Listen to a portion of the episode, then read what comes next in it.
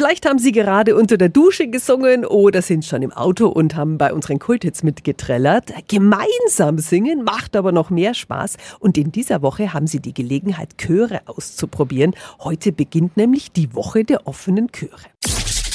365 Dinge, die Sie in Franken erleben müssen. Liane Fuchs ist Vorsitzende des Nürnberger Hauptstadtchors. Guten Morgen. Guten Morgen. Bitte erklären Sie noch mal die Woche der offenen Chöre. Also es ist so, dass Chöre in ganz Deutschland in der Woche der offenen Chöre ihre Türen öffnen zu ihren Proben und ähm, der Nürnberger Hauptstadtchor lädt deshalb auch alle Interessierten zu einer Schnupperprobe ein. Und mit dieser Aktion soll allen die Gelegenheit gegeben werden, unkompliziert Kontakt zu knüpfen und neue Leute kennenzulernen. Das klingt voll schön. Und muss ich da jetzt schon so ein absoluter Gesangsprofi sein, um mitzumachen? Nein, das müssen Sie nicht. Also im Prinzip ist es so, dass keinerlei Vorkenntnisse erforderlich sind. Schön und sinnvoll ist es natürlich auch, wenn man ein gewisses Gefühl für Rhythmus und für die Töne ein gewisses Gehör hat. Ansonsten ist bei uns äh, oberstes Gebot die Freude an der Musik und Freude auch an Gemeinsamkeit.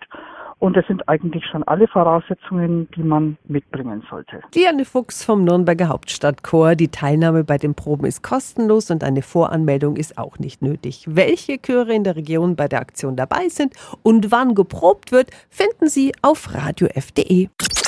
365 Dinge, die Sie in Franken erleben müssen. Täglich neu in Guten Morgen Franken um 10 nach 6 und um 10 nach 8. Radio F.